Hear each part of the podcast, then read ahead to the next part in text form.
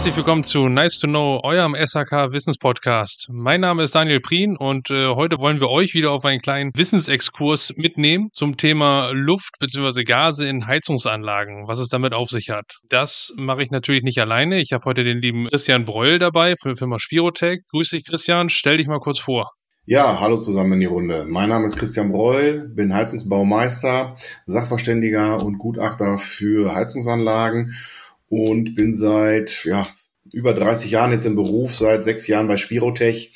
Also komme von draußen von der Front, mach, äh, habe die gleichen Fehler gemacht, die heute immer noch viel gemacht werden und wusste damals auch nicht, wie man es richtig macht. Aber jetzt sind wir da ein bisschen weiter. ja, siehst du, ne? das ist immer das Wichtigste. Ne? Man entwickelt sich immer weiter, immer über den Tellerrand hinaus gucken, Genau. Sich informieren, schlau machen und aus Fehlern lernen, das ist immer das Wichtigste. Korrekt. Genau. Ähm, eins vorweg, wir werden hier zum Teil von Gasen sprechen, ne? ähm, damit ihr es aber ganz klar im Vorfeld wisst. Ga mit Gasen meinen wir nicht das Gas als solches, sondern mit Gasen meinen wir halt Luft und entsprechende Bestandteile, die dann noch im Heizungswasser beziehungsweise die wir hier gerade jetzt behandeln wollen. Genau. Dann würde ich sagen, kommen wir auch schon zur ersten Frage an dich, Christian. Ja. Ähm, wir haben ja immer wieder extreme Probleme mit Luft in Heizungsanlagen und erzähl mal ganz kurz, was, was hat es damit auf sich? Was können wir da überhaupt für Probleme von erwarten von Luft, weil Luft ist ja eigentlich erstmal nicht schlimm. Luft an sich ist nicht schlimm, ne? die brauchen wir, sonst können wir nicht atmen. Ne? Der Fisch braucht auch die Luft und den Sauerstoff im Wasser, sonst könnte er äh, im Wasser nicht atmen. Nur in einer Heizungsanlage oder einer Kühlanlage haben wir damit ein Problem, weil Luft blockiert. Der vorhandene Sauerstoff, der in der Luft drin ist, der führt zu Korrosion. Es kann zu Blockierung kommen äh, des Durchflusses, das heißt also, ein Heizkörper wird nicht warm, weil eine Luftblase davor sitzt. Es kommt zu Geräuschen. In ganz, ich sag mal, 60 Prozent aller Geräusche, die wir haben, in, in Heizungsanlagen sind Luftproblematiken, kleinste Luftblasen, die dann irgendwelche Fließgeräusche machen, Knacken in der Heizkörper etc. etc. Also ganz, ganz viele Sachen, die die Luft äh, Probleme macht mit uns, ähm, wir sie aber nicht wahrnehmen als Heizungsbauer. Ich habe es selbst oft genug erlebt draußen, die gottgegebene Aufgabe des Heizungsbauers ist zu entlüften, jedes Jahr immer wieder hinfahren, Luft aus der Anlage rauszulassen.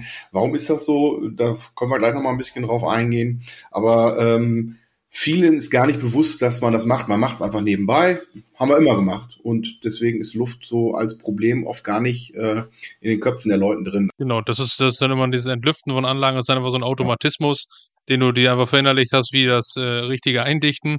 Und ähm, da ist man sich oft gar nicht darüber bewusst, wie, wie äh, schwerwiegend oder wie wichtig das überhaupt ist, was du da tust. Ja. Aber sag mal, wie entgast man oder entlüftet man jetzt so eine Heizungsanlage eigentlich richtig? Also es gibt ja zwei verschiedene Arten, die Anlage zu entlüften. Das erste ist ja, die, ich entlüfte die Anlage, wenn ich sie neu fülle. So, dann gibt's dann das sogenannte Automatik B- und Entlüfter. Na, die setzen ja viele ein, um dauerhaft Luft rauszukriegen. Die sind aber nur für einen, die haben nur einen Anwendungspunkt. Wenn ich die Anlage fülle, dann haben sie ihre Aufgabe. Nach dem Füllen der Anlage ist diese, äh, dieser, dieser automatische B- und Entlüfter, ich betone das B besonders, weil er B lüftet auch, dauerhaft zu verschließen. So, das ist die Art und Weise, wie ich die Anlage entlüfte, wenn ich die Anlage neu befüllt habe. Ja, und dann geht das Theater los, weil ich habe Gase, also Luft im Wasser gebunden, deswegen kann der Fisch atmen, hatte ich gerade schon mal erwähnt. So, jetzt fülle ich meine Heizungsanlage. Und in diesem Wasser sind ungefähr, wenn ich normales Stadtwasser nehme, so 113, 120 Liter Luft. Also bei 1 Kubikmeter Wasser 120 also 113 Liter Luft gebunden. Die sind da drin, die sehe ich nicht. Ich muss den Kochtopf vorstellen, den ich nicht erwärmt habe mit kaltem Wasser.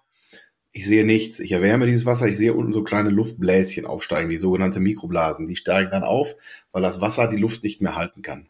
So. Dieses Wasser, diese Luft ist jetzt in dem Wasser gebunden. Ich äh, verringere den Druck in der Heizungsanlage. Dadurch steigen die ersten Luftblasen aus, weil sich der Druck hat sich verändert. Luft kann ist in Abhängigkeit von Temperatur und Druck, ne, wie die Luft gehalten im Wasser.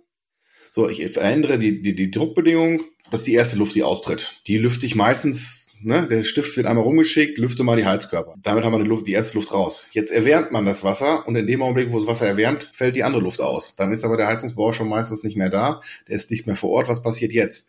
Jetzt kommt der Anruf in die Firma, seht zu, dass die Luft wieder rauskriegst. Äh, übrigens bezahlt kriegt ihr es nicht, weil ihr habt mir ja gerade für sehr viel Geld eine Heizungsanlage eingebaut. Das ist ja wohl umsonst und kostenlos. So, da gibt's dann Maßnahmen mit Mikroblasenabscheider zum Beispiel, diese Luft rauszuholen über äh, Temperaturunterschiede, die wir im System haben. Das, dann entlüfte ich eigentlich richtig. Über diesen Weg. Also nicht über diese automatischen Belüfter oder jedes Jahr wieder hinfahren und jedes Jahr wieder die Luft rausholen. Das ist eigentlich immer. Ja, du sagtest es gerade schon, diese tollen, äh, schnellen Lüfter, ne? Ist übrigens bei uns in der Firma ein absolutes No-Go. Entschuldigung, dass ich, dass, dass ich mal reingreife. Du hast es falsch gesagt. Wie viele? Die Dinger heißen B- und Endlüfter. B- und ja, Endlüfter, Verzeihung. Dann korrigiere ich mich da sehr gerne. Diese B, diese B- und Endlüfter, ne, ähm, im Volksmund ne, kennt, kennt, ihr sie aber als Schnellentlüfter. Genau. Ähm, B- und Endlüfter, ganz wichtig, ich wiederhole mich nochmal, ähm, sind, sind bei uns in der Firma tatsächlich neben Panzerschläuchen absolutes No-Go. Unser Chef, der kriegt jedes Mal äh, einen Rappel, wenn man diese Dinger irgendwo einbaut. Genau. Und das ist, wollen wir halt nicht. Genau. Immer in Verbindung, wenn das MAG nicht richtig eingestellt ist, wenn das, äh, also Membranausdehnungsgefäß nicht richtig eingestellt ist oder es kurz vorm Wartungsintervall ist, das heißt, der Vordruck ist ein bisschen abgebaut und ich habe eine Unterdrucksituation, hole ich mir immer wieder Luft. Das kann ich nicht verhindern über diesen automatischen, deswegen stehe ich da auch so drauf. Ich habe früher auch nur automatischer Schnellentlüfter gesagt, ganz klar. Aber ja. ich, deswegen betone ich das einfach, weil viele Leute gar nicht bewusst ist, dass da wirklich ganz viel Luft reingeholt wird. Und das ist eigentlich eine Seuche unserer Branche, die diese Dinger. Und wenn man mal im Großhandel mal fragt, die Dinger werden gefressen. Das heißt eigentlich, die werden eingebaut ohne Ende, um Luft rauszuholen. Aber sie holen Luft rein ins, ins System und genau, machen eigentlich genau, ganz viele Probleme. Ne? Genau, das ist es nämlich, ne? was sich vielen einfach nicht bewusst ist. Wenn man diese Thematik sich nicht mal vor Augen führt und mal schaut, diesen ollen Potter, wenn er irgendwann mal anfängt zu lecken und oben so ein Blumenkohl irgendwann da rauswächst, der wird dann rausgeschmissen, kommt neuer rein und dann das, äh, geht das schon, ne? Ja, und wenn man sich mal überlegt, die werden so gebaut, äh, dass man sie sofort sogar tauschen kann. Das heißt, man weiß, sie gehen kaputt. Das ist, das ist, das, das muss man sich mal auf die Zunge zergehen lassen. Also da sind extra Ventile drin, damit ich es austauschen kann. Also ich kann es rausschrauben, ohne die Anlage zu entleeren und wieder draufschrauben. Äh, warum? Ja, ich weiß, sie gehen kaputt. Also warum baue ich sowas dann überhaupt ein? Und du hast gerade nochmal das Thema angesprochen. Äh, wie halte ich denn jetzt die Gase überhaupt aus meinem System raus? Du hast gerade schon mal den, den Mikroblasenabscheider hier den äh, Hut in den ja. Raum geworfen. Äh, was haben wir denn noch für Mittel und Methoden? Also wir haben natürlich noch, äh, also erstmal muss ich, also wenn ich über Mikroblasenabscheider oder über eine Vakuumentgasung, wo ich gleich drauf ein, äh, eingehe, habe ich natürlich die wichtigste Aufgabe ähm, über ein, eine vernünftig laufende Druckhaltung. Also sprich, das MAG muss richtig eingestellt werden. Es muss richtig verbaut werden zu 99,9 Prozent, wenn ich als Sachverständiger in die Anlagen reinkomme, ist das Ausdehnungsgefäß oder die pumpengesteuerte Druckhaltung oder noch viel schlimmer, die kompressorgesteuerte Druckhaltung nicht in Ordnung. Das heißt, mhm. wir holen uns durch Unterdrucksituationen, weil die Druckhaltung nicht funktioniert, Gas ins System rein, massiv Gas ins System rein. Der Sauerstoff, der dann reinkommt, macht meine Heizkörper kaputt, macht alles Mögliche kaputt krasseste Beispiel, was ich jemals hatte, da hatten sie einen, einen Verteo-Heizkörper, das ist so ein hochgestellter Heizkörper, zwei Meter hoch, nicht liegend montiert, sondern waagerecht montiert, zwei Meter hoch. Das war der dritte in zwei Jahren. So, immer im oberen Drittel durchgerostet. Was ist passiert? Die haben nachher einen automatischen B- und Endlüfter aufgebaut die Druckhaltung, also das MAG ist einfach eingebaut worden, nicht eingestellt worden. So, und dadurch ist, haben wir eine atmende Anlage gehabt. Jedes Mal, wenn die Pumpe anging, hat er Luft reingeholt, Pumpe ging aus, wurde die Luft über diesen Automatiklüfter rausgedrückt. Das heißt, immer wieder frischer Sauerstoff kam rein ins System, Heizkörper kaputt. Wirklich drei Stück in zwei Jahren. So, dann geht das ganze Theater los, die Industrie ist doof, die kann das alle nicht. Und ähm, Nein, es ist einfach nur das MAG nicht richtig eingestellt worden. So, und das ist ein ganz gravierendes Problem, was wir draußen in der Branche haben. Ich stelle es immer wieder täglich fest, das wird nicht gemacht und man muss da wirklich drauf achten. Habt ihr ein Luftproblem? Die, die erste Amtshandlung, die man eigentlich machen muss, ist, geh mal in den Keller und guck mal, ob das MAG richtig eingestellt ist oder richtig dimensioniert ist oder noch in Ordnung ist. Also es ist wirklich ein, eine, eine Grundvoraussetzung, um überhaupt die Anlage luftfrei zu bekommen. So, und dann kommen wir dahin eigentlich, es gibt dann zwei Arten, wie wir die Luft rauskriegen aus dem System. Einmal über einen Mikroblasenabscheider. Da nutzen wir die Temperaturunterschiede im System. Das bedeutet ja, in dem Heizkessel oder in der Wärmepumpe, äh, wobei Wärmepumpe muss ein paar Einschränkungen geben, das kommen wir aber gleich zu, äh, entsteht ja dadurch, dass wir die, äh, das Wasser dort erwärmen, wie ich gerade schon mal beschrieben habe, im Kochtopf entstehen Mikroblasen.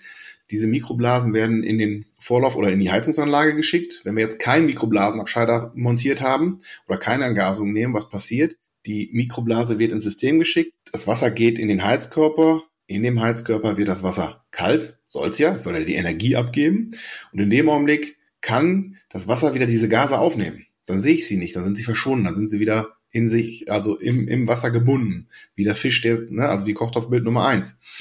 Jetzt geht das Wasser wieder in den Heiz, in den Kessel rein und wird wieder erwärmt. Und jetzt packen wir mal da Mikroblasenabscheider rein. Das heißt, in dem Augenblick, wo der ähm, im Vorlauf sitzende Mikroblasenabscheider die Luft rausholt, also die Mikroblase rausholt, mehr kann er nicht, dann ist das Wasser immer noch warm und fließt jetzt in den Heizkörper rein.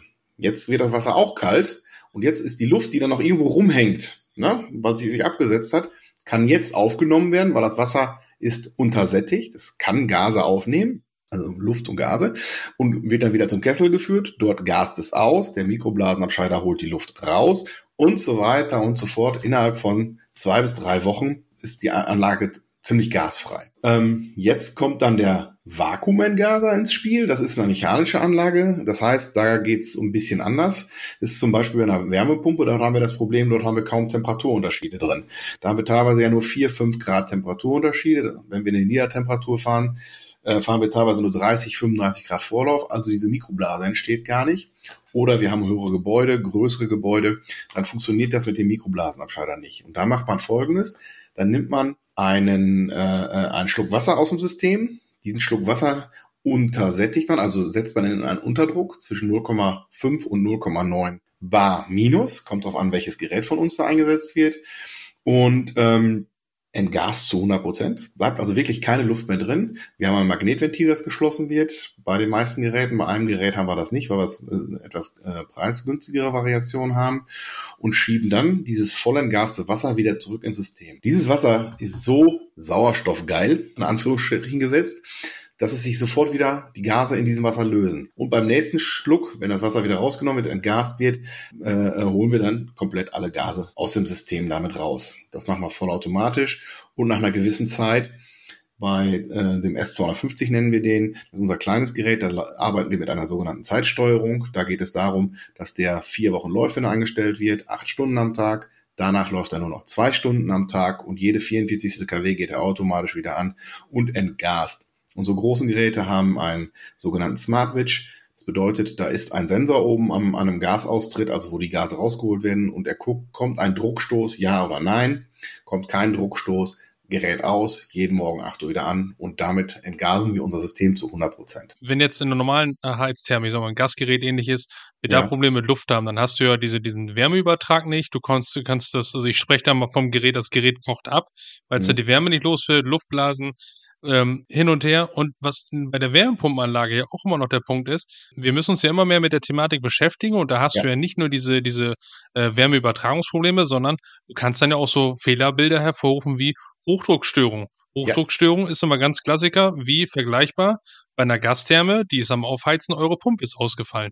Die Wärme geht nicht los, das Gerät geht in Übertemperatur, das macht die Wärmepumpe auch. Aber wir haben da den Kältekreis noch mit involviert, sprich, der wird dann ja auch ein Fehlerbild hervorrufen und das wird dann ja. in den meisten Fällen äh, eine Übertemperatur oder, oder eine zu Überhitzung oder eine Hochdruckstörung dann nach sich ziehen. Was so ein Indiz dafür ist, Mensch, ich habe hier ein Problem mit einer Wärmeübertragung und äh, kann das vielleicht so ein bisschen jetzt für euch mal als Indiz nehmen, um zu sagen, okay, mh, hm, wenn ich jetzt ab und zu mal Hochdruckstörung habe, oder ist das vielleicht bei einer oder Niederdruckstörung, genau, ist das vielleicht nicht immer nur der Punkt, meine Pumpe ist kaputt, sondern ich könnte vielleicht ein Problem mit Luft beziehungsweise mit Gasen in meiner Anlage haben. Ja, bei der Wärmepumpe ist es sogar ein spezielles Problem. Wir haben mit einem der größten Hersteller in Deutschland von Heizkesseln und Heizgeräten darüber gesprochen. Ähm, die haben das Problem gehabt, dass sie dann irgendwann die Hersteller der Wärmepumpen oder die Entwickler der Wärmepumpen zu uns gekommen sind und gesagt haben, wir haben ein Problem mit der Wasserqualität. Und dann ist die Wasserqualität überprüft und die Wasserqualität ist in Ordnung. So, was ist das Problem bei einer Wärmepumpe? Bei einer Wärmepumpe haben wir das Problem der niedrigen Temperaturen. Und noch ein anderes Problem, wir haben zu 99 Prozent einen Plattenwärmetauscher verbaut. Also Kältekreis und Heizkreis sind ja, da findet die Wärmeübertragung ja über einen Plattenwärmetauscher statt. In diesem Plattenwärmetauscher haben wir einen langsamen, eine langsame Fließgeschwindigkeit. Das ist ja gewollt. Eine riesen Oberfläche, wenn man das aufschneiden würde und Platte an Platte legen würde, sieht man, es ist eine sehr große Oberfläche, um die Wärme möglichst schnell zu übertragen. Aber das Wasser fließt da relativ langsam drin. Das bedeutet, die Luftblasen bleiben da drin stecken. So, und dann hast du auf einmal einen Plattenwärmetauscher, der zur Hälfte mit Luft verstopft ist. Aber durch diese niedrigen Temperaturen, diese Systemtemperaturen, die wir gewollt haben und auch da drin haben, kriegen wir die Luft nicht raus. So, und auch nicht mit einem Mikroblasenabscheider. Da haben wir dann wirklich echt Probleme, diese Luft aus dem System rauszubekommen. Und äh, da haben wir auch mit dem Hersteller darüber gesprochen und dann haben wir eigentlich eine Lösung gefunden. Das heißt, ich muss das ganze Gerät eigentlich mit einem Vakuumentgaser erstmal beaufschlagen, um die Luft aus diesem Plattenwärmetauscher rauszubekommen. Und jetzt geht's los. Dadurch steigere ich meine Effizienz meiner Wärmepumpe. Und ähm, wenn eine Wärmepumpe anfängt zu takten, Na, ich habe jetzt letztens bei Facebook Heizungsbau auf Leidenschaft wieder gesehen, da kamen wieder irgendwelche Taktbilder äh, zum Vorschein von, von Kollegen von uns. Und äh, ich was war das nochmal? Ich glaube, in fünf Jahren äh, 60.000 Starts und also Wahnsinn, ein irrer Wahnsinn bei 15.000 Betriebsstunden. Also das ist, das Ding war nur an, aus, an, aus, dass der Kompressor überhaupt noch gelaufen ist, ist ein wahres Wunder. Ja, also ähm, und, und da muss man wirklich bei der Wärmepumpen, Wärmepumpen sind Diven, die müssen richtig, richtig behandelt werden, da muss die Luft raus. Also ich habe selber in meiner aktiven Zeit so ungefähr 50, 60 Wärmepumpen eingebaut. Ähm, allerdings keine Luftwärmepumpen, sondern wirklich Sohle-Wärmepumpen, weil wir damals ein Architekt und Bauvorhaben waren, mit dem haben wir das gemacht. Aber ich hatte immer wieder Luft im System. Ich wusste es damals auch nicht besser, habe dann versucht zu lüften, habe dann irgendwelche anderen äh, Sachen gemacht, äh, automatische B- und Entlüfter eingebaut, all die Quinten, die man so macht, um zu versuchen, die Luft rauszukriegen, und habe dann oft nicht in den Griff gekriegt. Und ähm, zum Beispiel eine Fußbodenheizung sind gar nicht reinkommt, wie kriege ich da die Luft raus? Ich spüle ja eigentlich mit normalem Frischwasser. Aber was ist im frischen Wasser drin? 113 Liter Luft pro Kubikmeter. Also genau, also kriege ich die ja schon gar nicht raus damit. Und das ist immer ein großes Problem. Richtig. Absolut. Das zum Thema Vakuumentgasung. Also ich, wie gesagt, ich habe mich da auch, äh, muss ich zu meiner Schande gestehen, wenig mit beschäftigt mit diesem Thema Vakuumentgasung, ne? weil man, mhm. man kennt, man, man wächst ja auch mit seinen Aufgaben und mit seinen Fehlern, was wir ja schon anfangs hatten. Ja. Ähm, tatsächlich. Und du hast halt wirklich immens das Problem, gerade diese ganze Wärmepumpenboom, wenn es jetzt immer weitergeht, du hast halt arge Probleme. Das ist nicht mehr dieses einfache, ich, äh, auf Deutsch gesagt, ich dübel da so ein Ding an der Wand, das funktioniert schon irgendwie. Nee. Das ist schon sehr komplex. Und da kommen halt auch mal mehr diese Technologien wie äh, Vakuumentgasung Entgasung etc. immer mehr zum Tragen und werden um, ja. gewinnen halt vor allen Dingen immer mehr an Bedeutung, auch im Einfamilienhausbereich. Also wir reden Absolut. da nicht nur von Industrieanwendung, sondern auch von Einfamilienhausbereich oder Bereichen, Kleinstanlagen oder Kleinanlagen. Und ähm, da, äh, ja, habt ihr ja schon ein ganz cooles Produkt hier am Start, habe ich mal gesehen und mich da schon mal ein bisschen eingelesen. Genau. Ähm, vielleicht magst du da noch ein bisschen was zu erzählen. Ja, das ist ja unser S250, der ist eigentlich für so kleinere Anlagen gedacht. Ähm, da geht es darum, A, ist er sehr leise, das ist sehr wichtig, weil wir in dem Wohnungsbereich drin sind. Da ist einfach nur eine Heizkreispumpe drin. Äh, in Anführungsstrichen Heizkreispumpe, da steckt schon ein bisschen mehr hinter. Ähm, und da haben wir einen kleinen Kreis aufgebaut und über unser Venturi-System erzeugen wir in den angeflanschten Behälter, der damit dran ist, aus Messing, äh, erzeugen wir einen Unterdruck. So, das Wasser wird von oben hereingelassen, wird ausgebremst, also kommt mit einer geringeren Geschwindigkeit da rein. Das heißt, wir erzeugen einen Unterdruck von 0,5 bar. Ähm, und dann hat die Luft Zeit auszusteigen, weil 0,5 bar kann das Wasser die Luft nicht mehr halten. Das heißt, die steigt oben auf, sammelt sich, wir stellen dann irgendwann die Pumpe aus und die Luft wird dann nach oben über unsere äh, Entlüftereinheit dann, was eigentlich unser normaler, unsere normale Entlüftungseinheit, die bei allen anderen Geräten auch dabei ist, nach oben hin rausgedrückt. Und das funktioniert echt sehr gut. Das Ding ist wahnsinnig, äh, läuft wahnsinnig stabil. Also als wir in der Beprobungsphase waren, da war ich mit integriert, ähm, wo wir das Gerät in ähm, in wirklich verschmutzte Anlagen reingepackt haben, total versaute Anlagen von der Wohnungswirtschaft, wo sich keiner darum gekümmert hat, jahrelang. Da haben wir dann diesen Entgasam reingehängt, um, um ihn wirklich mal zu testen, was er aushält. Er ist nicht einmal auf Störung gegangen und das fand ich schon echt, echt bemerkenswert. Ähm, und hat die Anlage sauber entgast. Was haben wir dabei festgestellt? Die Druckhaltung funktionierte nicht, nachdem wir sie dann in Ordnung gebracht haben. Also ein neues MRG mal eingebaut und richtig eingestellt. Seitdem lief das Ding tadellos. Und die Leute hatten keine Probleme mehr. Es wurde kein Wasser mehr nachgefüllt. Die Anlagen lief störungsfrei. Die Wärme wurde besser übertragen. Ne? Wenn wir zum Beispiel, äh, was ich nochmal anbringen wollte, wo es auch wirklich sehr gut hilft mit so einem Vakuumentgaser, ist zum Beispiel ein in, in den netten Einrohrsystemen. Wenn das jemand schon mal gesehen hat, in den 80er Jahren sind ja ähm, gerade Mehrfamilienhäuser mit Einrohrsystemen ausgerüstet worden. Das heißt, das Wasser fließt über den Vorlauf durch den Heizkörper und dann aus dem Heizkörper wieder raus in den nächsten Vorlauf für den nächsten Heizkörper rein und so weiter und so fort. Dort haben wir immer massive Luftprobleme, weil wir das nicht hinbekommen, dass wir da die Luft richtig rauskriegen. Und da hilft ein Vakuumentgaser wahre Wunder. Auf einmal funktioniert das System wieder so, wie es soll. Also ist wirklich super. Ja, Frage jetzt oh, noch. Wir haben ja. ja. zu guter Letzt, wir haben ja immer noch unser, unser, unser, ja, ich würde mal sagen, Lieblingsthema, die VDI 2035. Ja. Thema Wasserqu Wasserqualität. Gibt es da so ein paar ja, Richtlinien, die du mit einer Hand geben kannst oder ein paar äh, ja, so Gedankenanstöße auch im Thema, wenn es zum Thema Wartung geht oder jährliche Wartung der Anlage? Ja, also Thema jährliche Wartung ist zwingend erforderlich für jedes Heizsystem. Für jedes. Weil ich muss jedes Jahr mein MAG prüfen. So, und damit muss ich in jedes System rein. Ich muss in die Wärmepumpenanlage rein, ich muss in die Heizungsübergabestation der Fernwärme rein, weil da sind auch MAGs mit drin. Die muss ich kontrollieren. Ich muss die Schlammabscheider und Schmutzabscheider muss ich kontrollieren, reinigen, warten, abschlammen. Ähm, ich muss die Wasserqualität 2035 muss ich jährlich prüfen. Das heißt, ich muss den Leitwert messen und ich muss den pH-Wert messen um aufzu, äh, aufzuzeigen, ich habe hier irgendwann mal ein Problem. Ich sehe jedes Jahr, kann man ja oder ich muss es auch dokumentieren, ähm, wo geht meine Wasserqualität eigentlich hin? So, deswegen ist jede Heizungsanlage, egal wie, wartungspflichtig. Äh, ich weiß selber, viele Hersteller gehen hin, ihr baut eine Wärmepumpe ein, ist ein Beispiel, ihr braucht nie wieder eine Wartung machen. Das ist totaler Quatsch, weil das MAG muss geprüft werden. Als Mindestwartungsarbeit, äh, die ich da mache. Ähm, bei einer Wärmeübergabestation das gleiche in Grün. Genau, das ist halt die Punkte, die wir auch euch mal ein bisschen mit an die Hand geben wollen, weil ich kenne es halt aus meinem Alltag. Da sagt der Kunde dann oder du legst ihm halt quasi nach Errichtung einer Wärmepumpenanlage einen Wartungsvertrag vor und er sagt dann, ja Mensch, ja, hier, Wartungsvertrag, was macht ihr denn da? Putzt ihr, putzt ihr mit einem feuchten Lappen drüber, bei dem Ding musst du doch nichts machen. Ja, bei der Anlage vielleicht eher weniger, aber um meine ganze Hydraulik, um meine Anlagentechnik einmal auf Stand zu halten, einmal reinzugucken, wie geht's ihr, ne? Wie, wie ist die, die Druckhaltung? Wie ist meine Wasserqualität? Das erfüllt sich halt auch nicht von alleine und das ist halt auch elementar wichtig, dass man da ganz wichtig einmal im Jahr die Wartung durchführen, alle Parameter prüfen, auch notieren, was so sonst äh, eure Anlage macht, Druckhaltung prüfen, das volle Programm Genau. Und dann und seid ihr auf der sicheren Seite. Ich muss noch zu ergänzen zur Wärmepumpe, ihr habt da einen Kältekreis, ihr habt da Kältemittel drin. Ihr seid verpflichtet, ein Tagebuch zu führen, also nicht ein Tagebuch, sondern ein sogenanntes Kesselbuch zu führen über die Kälteanlagen. Das wissen viele gar nicht. Und wenn wir Propan-Kältemaschinen haben, die jetzt immer mehr auf den Markt kommen, haben wir auf einmal Überwachungsaufgaben dabei. Ich kann nur sagen, ich bin, mache selber mit einem Hersteller zusammen diese VDI 46, 45 oder umgekehrt. Ich habe es leider nicht ganz auf dem Schirm. Das ist die Zertifizierung für Planer und Installateure für die Wärmepumpe. Auch übrigens Thema Wasserqualität, deswegen bin ich da mit drin. Und die Zertifizierung habe ich selber auch mal mitgemacht, weil macht ja schon Sinn, das zu können. Ähm, wenn wir Propan ansprechen, dann gibt es auf einmal Überwachungsvorschriften, weil Propan ist ein brennbares Gas.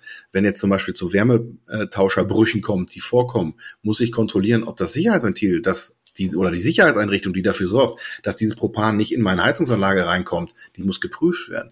Also da sind schon so ein paar Sachen, da muss man sich allerdings ähm, von Gerät zu Gerät wirklich ähm, auch erkundigen, was man da machen muss. Aber einfach zu sagen, ich muss das nicht machen, kann man auf keinen Fall sagen. Also ich muss an die Anlage ran, ich muss sie überwachen.